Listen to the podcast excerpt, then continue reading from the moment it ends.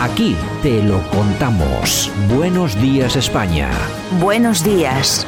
La Ratonera, un espacio de análisis de la actualidad con Armando Robles y Santiago Fontenla. Críticos, ácidos, alternativos, otra lectura políticamente incorrecta de lo que sucede en España, Europa y el mundo, y no nos cuentan. Málaga, redacción de alertadigital.com, Armando Robles, buenos días. Buenos días, Santiago, ¿qué tal? Eh, bueno, estupendo, pero bueno, un poco tocadito, porque el tiempo está cambiando y ya uno tiene unas edades en que nota este tipo de cosas, Armando. Ayer, ayer también estuvo lloviendo todo, casi todo el día en Málaga, bueno, toda la, la, eh, la, noche y buena parte, buena parte del día. Por cierto, Santiago, yo creía que lo, que solamente a los andaluces nos gustaban los bares las imágenes que vi ayer de Bilbao. Bueno, bueno. luego dice, luego dicen estos tíos que no son españoles, Santiago. Madre mía. ¿lo, viste, Santiago? Sí, claro, hombre, hombre, claro que sí. Oye, yo, pero yo no sé si es ignorancia o, es que es como los toros, ¿no? Que se arriman las, a, las, a la, ¿cómo se llama? la, eh, ¿Cómo se llama? Dime, dime a la barrera. Eso, la barrera, que se arrima ahí, que tiene, ¿cómo, se dice? Eh, querencia, o no sé cómo lo llaman exactamente los toros. Pues, pues aquí hay mucha gente que, hace lo mismo, pero con los bares. Así están Locos por los bares. y yo creía que los bares no gustaban solamente aquí a los andaluces, Santiago. madre mía. Nada, nada, nada Oye, por cierto, no deja de ser una paradoja el país donde primero se abren antes los bares que las escuelas, Santiago. Ya te digo, así nos va, así nos va. Bueno, eh, Sergio Durán, buenos días. ¿A ti, a, ti no, ¿A ti no te echarían de ningún bar ayer? No, no me echaron ningún bar, pero bueno, hay que decir que seguramente fue una muestra de alegría espontánea por la bola y la pelota que nos tiene el gobierno, eso está claro.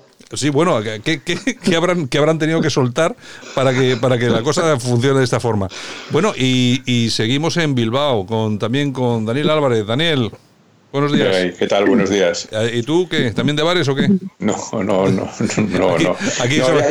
yo ya sabía lo que iba a pasar y me quedé en casa porque las riadas eran, eran claramente contagiosas, infecciosas y preferí verlas desde la ventana. Oye, pero, oye, pero eh, Dani, vamos a ver, eh, ¿qué es lo que pasa? Que la gente no, no, claro, yo creo que como no han enseñado muchas fotos de lo que realmente es el coronavirus, ¿la gente se lo toma a broma o qué es lo que está pasando?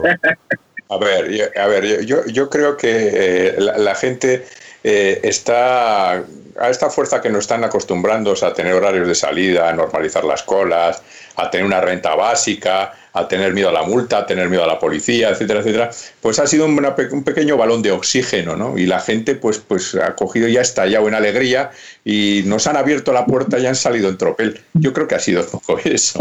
Eh, eh, Armando, eh, si hubieran si hubieran enseñado algunas imágenes de las UCIs, de la gente viviendo durante un mes boca abajo, entubado, sin poder moverse, etcétera, etcétera, etcétera, aparte de la gente que, que fallecía, seguramente algunos se hubiera tomado más en serio lo de los bares, ¿no?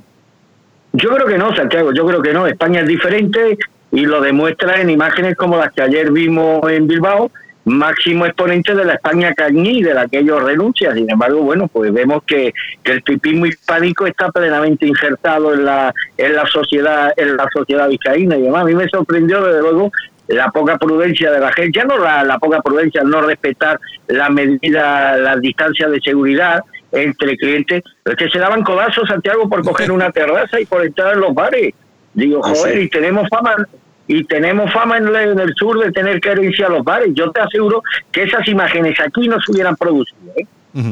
Eh, Sergio, eh, de todas formas, ¿qué es lo que pasa? Después de dos meses la gente necesita, eh, solamente sale la gente de derechas, que la gente normal, o, qué, es lo, que pasa? ¿Qué es lo que pasa? No, yo, yo, yo, yo, ahí estoy, yo creo que son muestras de alegría por, por, salir y, ya está, y no hay más. O sea, y, y, la manera que tiene la gente aquí de divertirse y de, tener un poco de espacio, pues evidentemente es la hostelería, son los bares. No, mm. no, hay, no hay otra explicación. Y poco a poco irá pasando pues en, en, en todas las ciudades eh, importantes, es así.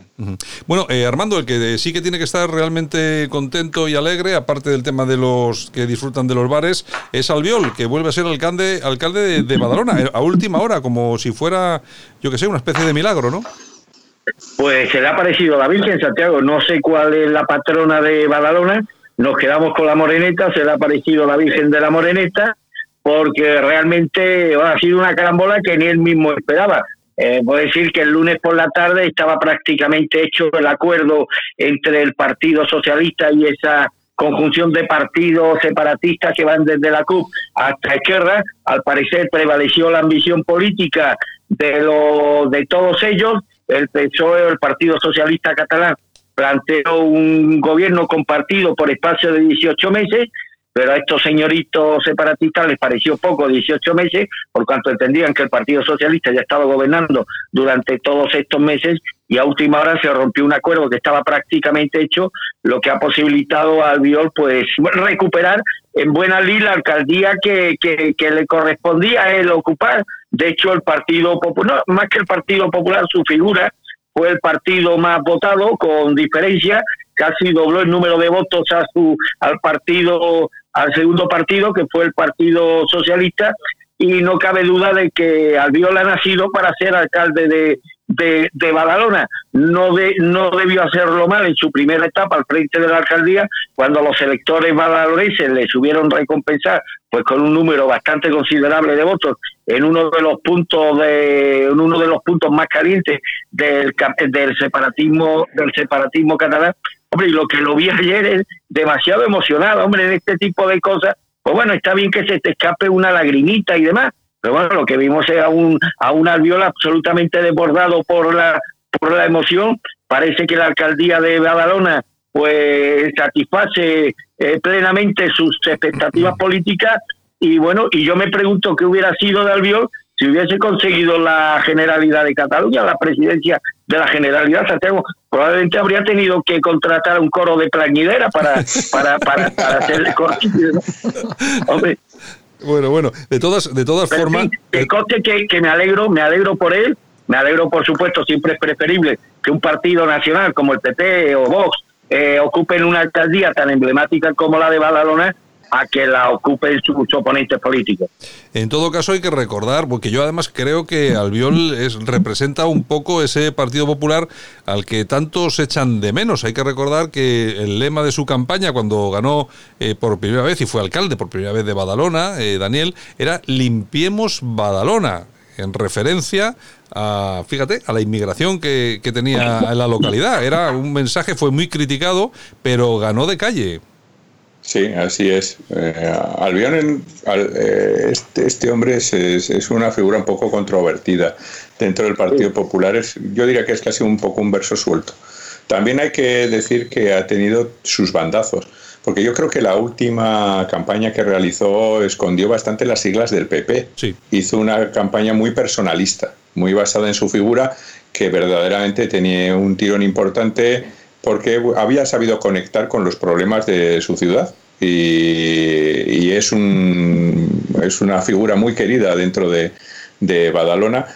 Y bueno, después de lo que había sufrido cuando era el líder del Partido Popular en Cataluña y los feos que había sufrido, que ya lo hemos visto más veces, que el Partido Popular es sin misericordia muchas veces con sus, con sus líderes, pues eh, la verdad es que hoy yo creo que el hombre ayer pues eh, estalló en, diversas emociones y lágrimas por sencillamente porque veía un poco recompensado el esfuerzo que siempre se ha realizado. A mí es una figura que particularmente me ha gustado siempre, ¿no? Ha hablado bastante claro y es un hombre contundente. Pero es una de esas figuras que el Partido Popular pues, pues ha vuelto a relegar y que son seña de identidad. Eh, ha pasado en otros sitios, en el País Vasco, ya sucedió con la vieja guardia, con, con, lo que representaba Mayor Oreja, María San Gil y demás, cuando nos pusieron todos estos eh, teleñecos que vinieron después y que bueno pues eh, diluyeron el mensaje del Partido Popular y, desnortaron totalmente la política del PP en el, en el, País Vasco. Yo no entendí, no entendí muy bien, Sergio, cuando eh, pasa de ser una persona que transmitía liderazgo en el Partido Popular de Cataluña eh, pasa a dirigir el Partido Popular de Cataluña, pero en cuanto llega no le dejan hacer al Viol como presidente del PP en, la, en esa región española, no le dejan hacer absolutamente nada. Además, se nota y se le ve en muchas ocasiones muy forzado y que el mensaje que él estaba acostumbrado a lanzar, que era un mensaje más contundente, pues no aparecía por, por ningún lado. Yo creo que a, él le cayó como una lotería de, de Navidad que, que, lo, que lo quitaran, que lo relegaran del, del, puesto del presidente del PP de Cataluña, ha vuelto a, a, su ayuntamiento, que cuidado, no, no estamos hablando de cualquier ayuntamiento, Badalona es un, es un, es un municipio muy importante de, de Cataluña. En todo caso, es lo el que quinto, el quinto el, más importante. El quinto más importante de Cataluña. Y es lo que dice lo que decía eh, Daniel, Sergio, que parece ser que el PP siempre relega a estas personas que traen un mensaje más contundente. Bueno, yo creo que no es un mal exclusivo del Partido Popular. A mí me parece que todos los políticos que tienen personalidad propia al final son siempre mirados con recelo en su propio partido. Entre otras cosas porque allí hay que seguir una serie de consignas y eh, justo en el momento en que la situación de Cataluña estaba más tensionada, pues seguramente un, un político con personalidad te puede aportar tantos beneficios como le puedes ver como un auténtico peligro.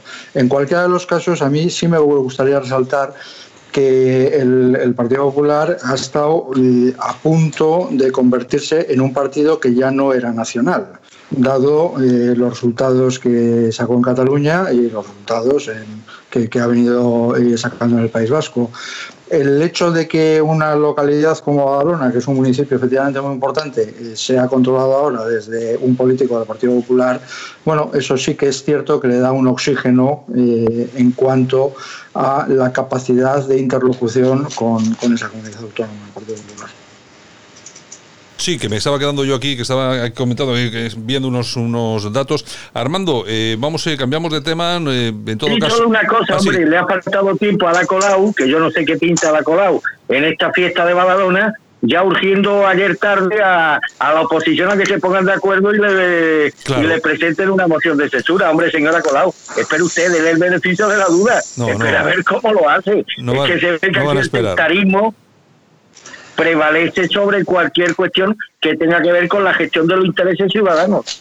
No, pero no van a esperar, Armando. Esto va a ser, y además te lo digo yo, va a ser cuestión de 30 días que, que monten otra vez el espectáculo, porque además es que el Partido Socialista está, está en manos de la CUP. Y fíjate, darle la alcaldía de una localidad como Badalona a la CUP. Eh, eh, la CUP, tú fíjate que Esquerra Republicana es mala, que Junts per eh, Cataluña son malos, pero es que la CUP es una cosa, son los anticapitalistas radicales, violentos, etcétera, etcétera, etcétera. Bueno, pues el Partido Socialista tampoco se corta en llegar a acuerdos con esta gente, como, como las ha llegado con Bildu, etcétera, etcétera, etcétera. El Partido Socialista ya ha perdido la vergüenza, está instalado en la desvergüenza más absoluta, ya le da igual pactar. Antes, hombre, tenía algunos remilgos a la hora de pactar con Bildu, con la CUP y demás. Ya cualquier opción es válida con tal de que no gobierne lo que ellos consideran que es la derecha la derecha nacional y demás en ese sentido nada que nada que deba que deba extrañarnos Bueno, eh, Daniel, el gobierno está tanteando a los grupos para extender la alarma un mes más. Nos quieren tener en casa, en casita otro mes. ¿Qué te parece la cuestión? Pues, ¿qué me va a parecer? Pues una auténtica vergüenza. Y más vergüenza me, me parece la actitud de, de los que le van a facilitar la tarea, que no es ni más ni menos que el Partido de Ciudadanos. Eh, de ahí la necesidad de ampliar un mes, porque la situación está muy caliente, la gente está muy cabreada, esto lo estamos viendo todos los días en Madrid, con las manifestaciones espontáneas que están protagonizando diferentes barrios y la Reprimidas, y- ¿eh? Reprimidas por la policía, hay que recordarlo, ¿eh? a ver, a ver, pero esto es de manual. Vamos a ser claros. Cualquier partido o cualquier régimen comunista necesita de una policía secreta y una policía política que le mantenga en el poder. Y el problema ahora está en que nosotros, que tenemos unas estupendas fuerzas y cuerpos de seguridad del Estado, con una con que son plenamente democráticas, pues están intentando eh, hacer un cambio. ¿eh? Eh, claro, esto no viene ni de los agentes de base ni de los mandos intermedios. Estos son los Claro. altos mandos que en este país son elegidos por los políticos a dedo y que todas las regalías, prebendas y medallas pensionadas, etcétera, etcétera, pues se, conceden por favores de, de todo tipo. Entonces, bueno, se está ejerciendo una presión, me imagino, sobre estos mandos para que ejecuten órdenes que mm, manifiestamente son ilegales. Y ya lo ha dicho el Tribunal Supremo, eh, que los militares y la Guardia Civil eh, no tienen obediencia civil debida. Estamos en un régimen plenamente, hasta ahora, democrático, con lo cual no ha, no lugar y las órdenes que fuesen manifiestamente ilegales no tienen que ser obedecidas.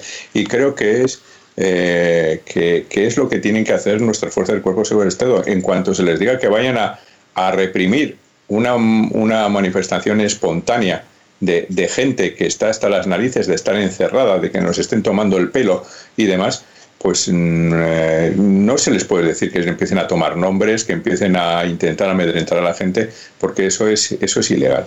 Y este es un problema grave y que me preocupa. Es decir, en las policías que han acabado siendo policías políticas, que las hemos visto en todos los regímenes comunistas, como la checa, la famosa checa, que instauró Lenin, o posteriormente con Stalin la NKVD, que, que luego se extendería en la MVD y la KGB, eh, la Securitate de, de Ceausescu y eh, la Stasi de la, Alemania democrática, pues eh, son elementos imprescindibles y una pieza fundamental para el mantenimiento del régimen. Claro, no es de recibo, no es de recibo porque nuestras fuerzas y cuerpos seguridad son plenamente democráticos. Pero estos están intentando hacer un proceso de reconversión. O sea, el, gobierno social comunista que tenemos ahora mismo está cogiendo y está siguiendo el manual de todo régimen comunista que quiere perpetuarse en el poder, ni más ni menos. Y el Estado este que quieren prorrogar un mesecito más para mantener a la gente en su casa calladita porque se les está escapando el tema de las manos. Estos son los primeros brotes. Es muy posible que en cualquier momento pues, eh, eh, esto se extienda por toda España y el tema ya no sea controlable. Entonces tienen que ejercer inmediatamente de bomberos para apagar los fuegos. ¿Es así?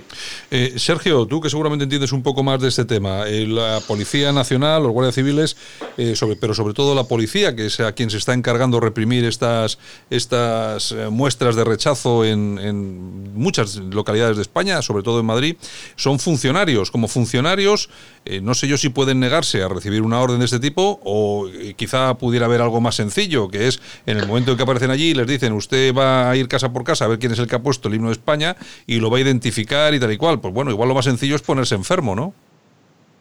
Igual lo más sencillo es ponerse enfermo, pero bueno, esto lo hemos visto en la transición de, estados democráticos a estados que no son democráticos, eh, en, todos los cuerpos policiales. En cualquier caso, eh, yo iría un, paso más.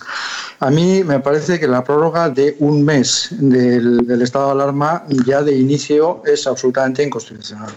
Es decir, la Constitución habla de 15 días y no dice absolutamente nada de lo que es la prórroga. La ley orgánica que lo desarrolla habla de la prórroga sin hablar de la duración de esta prórroga, mm. pero sí dice, sí dice que el Congreso de los Diputados puede establecer el alcance y las condiciones vigentes durante la prórroga, no de la prórroga. Es decir, por la misma razón que está hablando el Gobierno, mañana podría sondear a los grupos parlamentarios para hacer una prórroga por 16 años, por ejemplo. Por ejemplo. O sea, es decir, la seguridad jurídica es muy importante y sobre todo cuando hablamos de materia constitucional. Y es evidente que cualquier interpretación de la, de la ley que regula el estado de alarma y el estado de excepción el estado de sitio, que lo que hace es eh, eh, constreñir los derechos constitucionales de las personas, tiene que ser una interpretación restrictiva.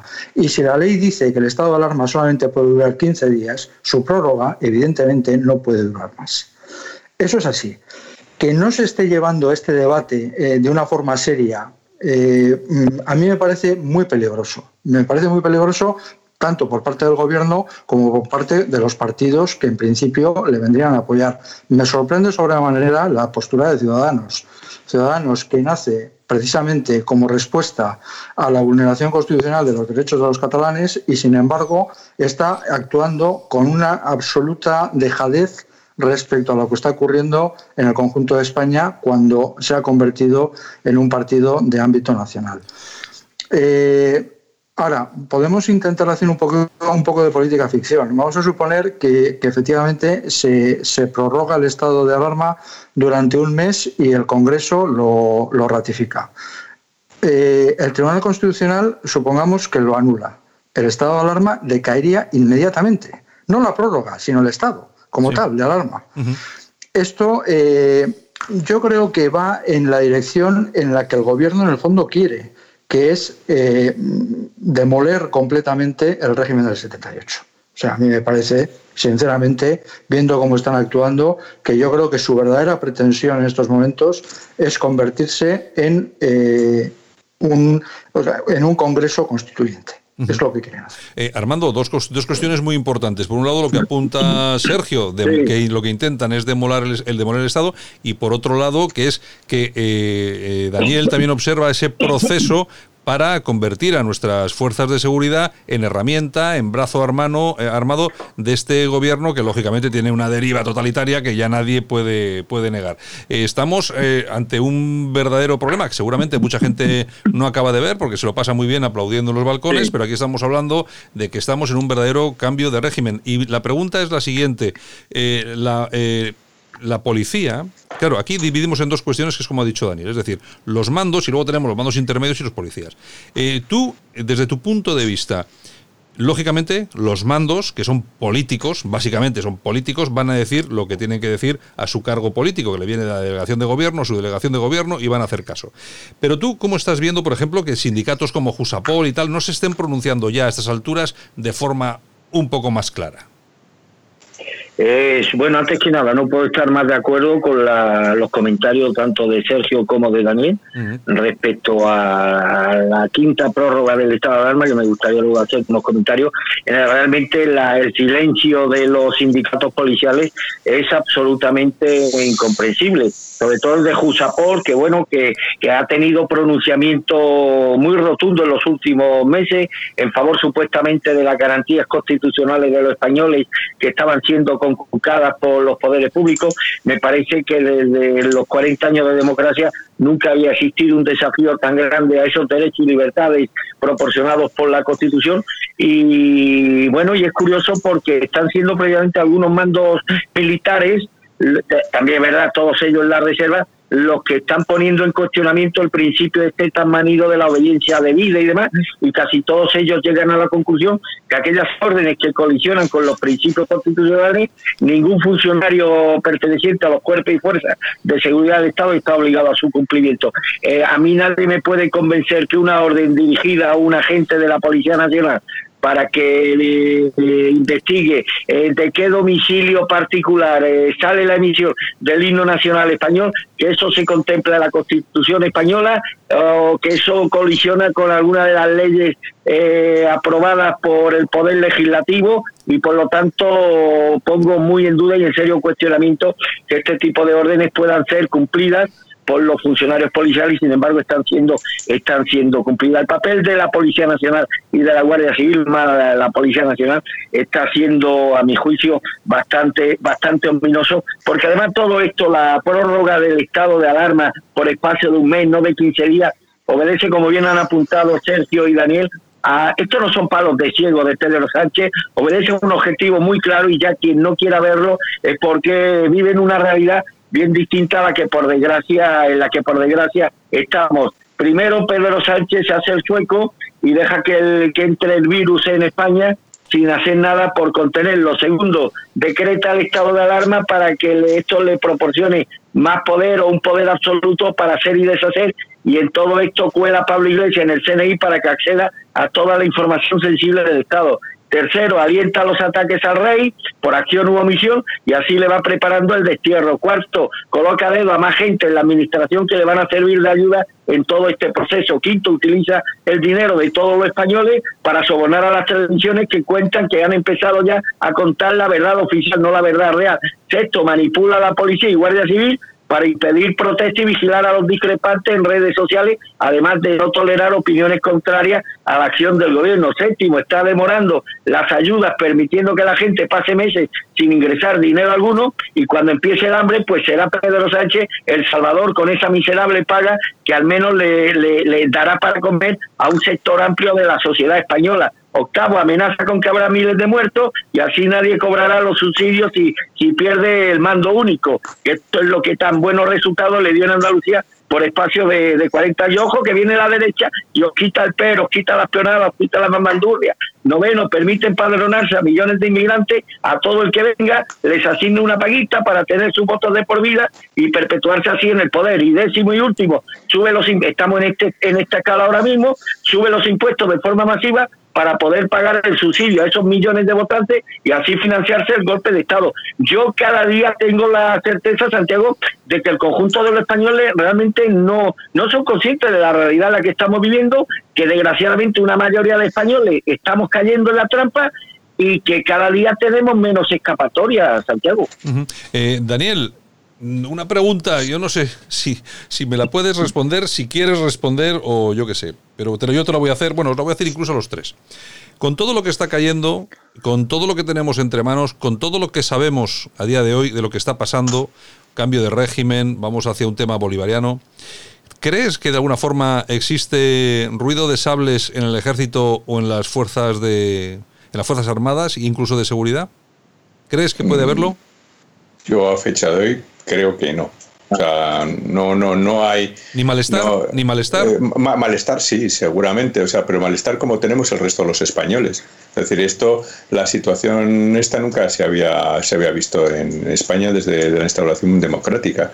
Estamos eh, asistiendo a un auténtico intento de cambio de, régimen eh, hacia un régimen comunista, bolivariano, chavista, como lo quieras llamar eh, la, gente está atónita y mucha gente está muy cabreada y esos son los signos que estamos viendo en la, población. las Fuerzas Armadas no dejan de ser parte de, la población, con lo cual estoy seguro que entre muchos hay un malestar, eh, malestar general, pero mm, no creo que a estas alturas haya ruido de sables en ningún aspecto. Tenemos unas fuerzas democráticas. Eh, ahora bien, habrá que ver cuando esto se empiece a apretar, porque esto se va a apretar. es lo que comentaba Armando hace un momento. Cuando, cuando el número de parados eh, suba exponencialmente, cuando la gente esté pasando hambre, porque ya hay unas colas kilométricas en muchos comedores sociales, no llega la comida, los bancos de alimentos no dan abasto. Y esto solo es el principio. ¿Qué va a pasar de aquí a fin de año? Esta situación va a empeorar, el malestar va a crecer de ahí la preocupación de estos eh, pequeños dictadores o aficionados a dictadores que tenemos en el gobierno de intentar empezar a controlar todos estos focos de protesta, porque esto no es nada con lo que va a venir. Veremos si en esa situación, porque van a ser una situación absolutamente límite, eh, entonces sí que podremos igual escuchar algo, pero ahora mismo, hoy por hoy, yo creo que no. Eh, Sergio, ¿tú cómo ves este tema? Coincido plenamente con, con, Daniel. La verdad es que no, creo que haya absolutamente nada, ni a nivel de ejército, ni, ni siquiera a nivel del, o sea, de, cuerpos y fuerzas de seguridad del Estado, ni nada por el estilo. No. Es decir, al final ellos, mm, digamos, van obedeciendo órdenes, pueden tener eh, el mismo cabreo que el resto de ciudadanos, pero efectivamente la situación se va a tensionar y se va a tensionar mucho. Eh, España está dentro de Europa. Eh, yo creo que este gobierno está absolutamente abocado a tener que pedir un rescate económico y si no lo hace, pues eh, va a tener que emitir moneda y emitir moneda supone salir de Europa. No hay otra. Entonces, ¿hacia dónde nos vamos? O sea, quiero decir, al final el, el, punto de inflexión que marca que, que una sociedad se convierta en un Estado fallido y pueda entrar de lleno, lo que es de lleno, una república bolivariana, etcétera, etcétera, es primero que lo provoques y segundo el hambre. O sea, que realmente haya gente que no pueda acceder a los productos de primera necesidad. Y eso es lo que al final eh, parece que España eh, avanza con camino firme. Eh, Armando, la, misma, la misma pregunta. No, no, no, estoy completamente convencido que no. Desgraciadamente los, los altos mandos militares hace mucho tiempo que dejaron de ser eh, vocacionales, hace mucho tiempo que dejaron de, rendir lealtad a todas esas cosas que los militares antiguos hubiera desencadenado una ola de protesta y de indignación contra las decisiones del gobierno que se están saltando con miles de, de compatriotas muertos y demás. Y desgraciadamente pues el materialismo ha impregnado a toda la institución castrense y hoy están más al acecho de los trienios y de todas estas cosas que de revertir una situación absolutamente caótica. Solamente hay que acceder a los blogs, a los grupos de WhatsApp de los militares, Santiago. No se habla de estas cosas, no se habla de España, eh, se habla de trienios, de mejoras salariales, de nóminas y demás. Están plenamente apegados a la conservación de, de sus sueldos y esperar esperar eh, principios en este en este colectivo se, es esperar demasiado. desgraciadamente, las creencias que alimentan a la mayoría de los mandos militares españoles son actualmente creencias vacías. Creo que no creen en nadie, están en nada, perdón, están instalados en el más absoluto de los nihilismos, porque hace mucho tiempo que dejaron de creer en los preceptos doctrinales que fueron el sustento fundamental de los generales de, otros tiempos y demás.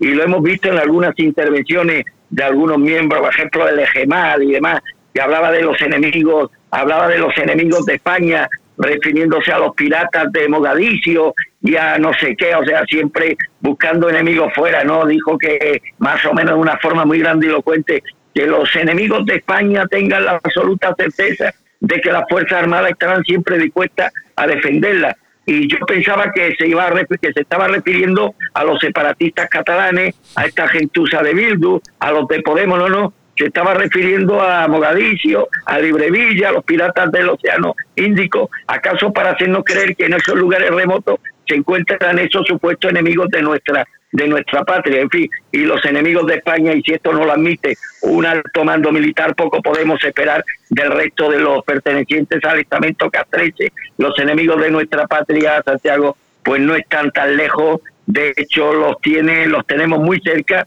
y me extraña que ningún mando militar los haya reconocido aún. En el Congreso de los Diputados podrían reconocer a muchos de ellos, muchos incluso están emparentados por línea consanguínea con aquel conde don Julián que facilitó a los moros la invasión y destrucción de la España visigoda. Por ejemplo, son los que no detectaron la supuesta malversación de fondos por parte de los procesados como líderes del golpe en Cataluña, son los que gobiernan gracias al apoyo de los separatistas que pretenden destruir nuestra patria, son los que nutren de fondo al gobierno separatista de Torra que niega la legitimidad a la Constitución y el Estatuto y están relanzando la construcción de la República Catalana, son los que visitaron al líder de Bildu, Arnaldo Ortegui, en el caserío, en el, un caserío me parece que de Vizcaya, son los que pasan por alto el sufrimiento y la persecución que sufren los compatriotas no nacionalistas, tanto en Cataluña como en el País Vasco, y que esperaban de sus militares el mismo interés y la misma preocupación que estos demuestran en las operaciones de salvamento ilegales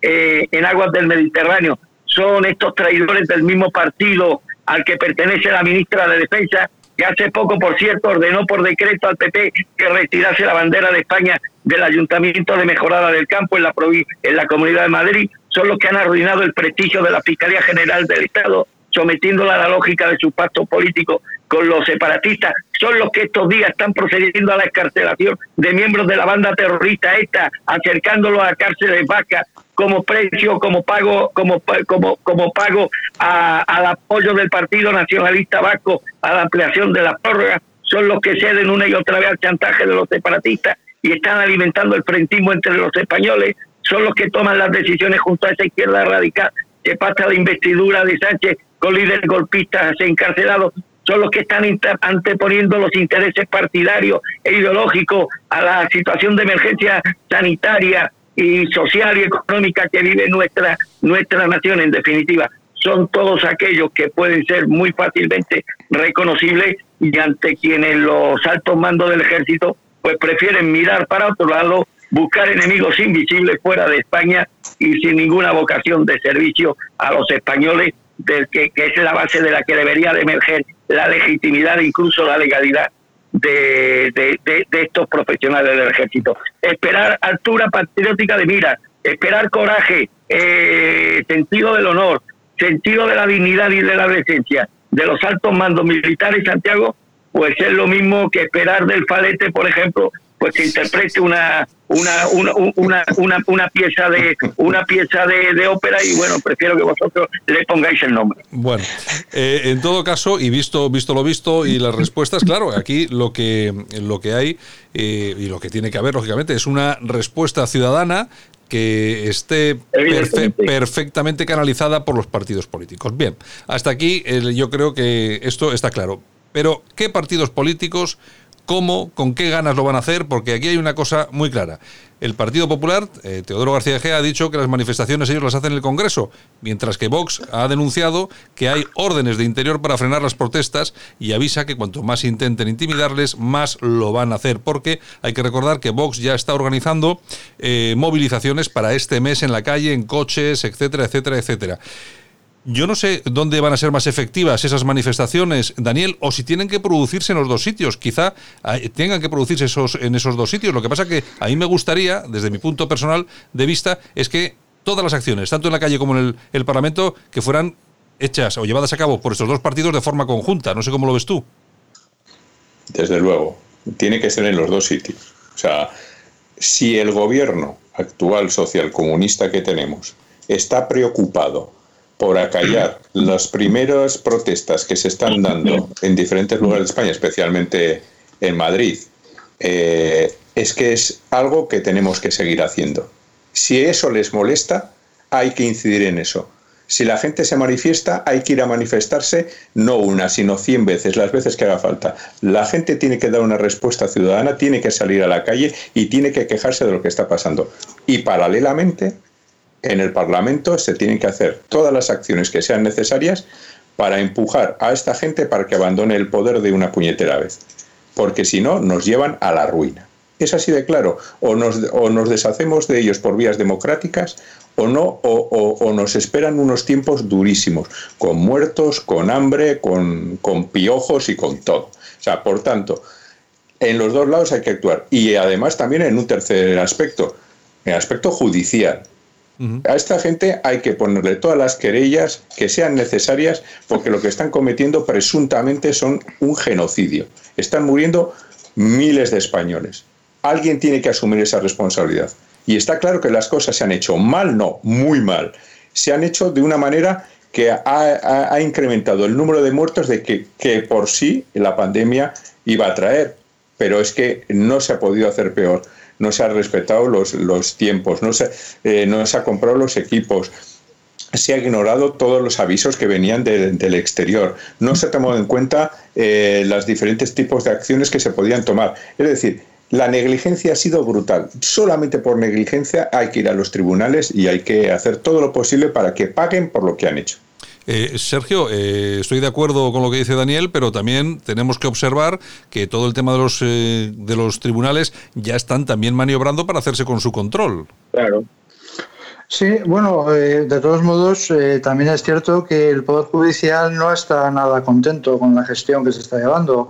De hecho, eh, ayer mismo el Consejo General del Poder Judicial parece que soltaba a los jueces para coger vacaciones en agosto e incumplir de esa manera la habilidad de este mes contra la ley orgánica del Poder Judicial que, ha sido decretada por decreto del Ministerio de Justicia. Entonces, eh, sí es cierto que el tercer poder es, eh, una especie de incógnita, eh, es una, incógnita total y absoluta. A mí me parece que en estos momentos las querellas que, se están presentando y que se presentarán en el futuro van a suponer una investigación y van a suponer el resto de la legislatura si es que conseguimos salir de este estado de alarma. Eh, y esto eh, es algo que seguramente el gobierno lo tiene muy presente porque va a ser muy difícil acallar las informaciones que vayan saliendo de esas investigaciones. Y, es así, es decir, eh, este problema del estado de alarma no ha nacido tanto con el coronavirus, sino con la permisividad de la manifestación del 8 de mayo, porque del 8 de marzo, perdón, porque es así. Y toda la acción de gobierno parece que va en función de las consecuencias futuras que, pueda llegar a tener eh, este hecho, este hecho que ha sido eh, inédito en Europa. Eh, de otro lado, en lo que es la calle como tal, Vox, que si se toma nota de la gente que saca las banderas y demás, bueno, sí es cierto que hay una famosa anécdota de, de Winston Churchill, ¿no? que cuando estaba solo ante los alemanes un periodista norteamericano le preguntó si, merecía tanto esfuerzo sostener a Inglaterra respecto a la Alemania nazi. Y Churchill le preguntó, pues, pues sí, sí merece el esfuerzo, porque Inglaterra es un país donde si te llaman a las dos de la mañana, sabes perfectamente que es el lechero, nunca la policía. Claro. Claro. O sea, y es lo que hacen, o sea, apuntar y señalar al ciudadano. Es algo absolutamente feo. Dicho esto, a mí me parece que la acción en el Congreso siempre es mucho más importante que la acción en la calle, al menos en este momento. Bueno, Armando, este Armando, te voy a pedir un esfuerzo. Espera, espera, Armando, Armando, Armando, te voy a pedir un esfuerzo sobrehumano. Ya sé, ya sé que. Sí, dime. un minuto, un minuto y cerramos el programa. Venga.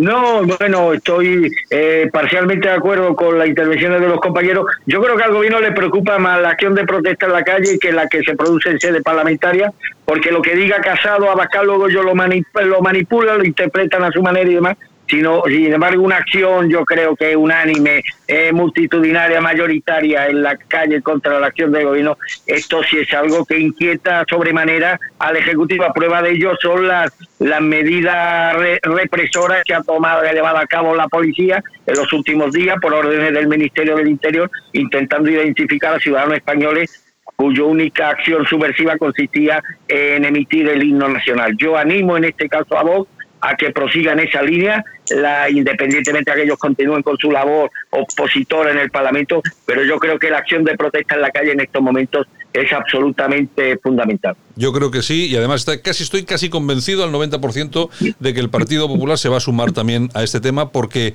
tiene que haber alguien que le diga a Casado y compañía que tienen, que, que, tienen que estar en la calle porque se les escapa de las manos. Encima ahora que están subiendo las encuestas de una forma exponencial muy importante. Me imagino que algo de eso van a hacer. Muchas gracias a los, eh, a los tres, Sergio Durán, Daniel Álvarez y también a Armando Robles.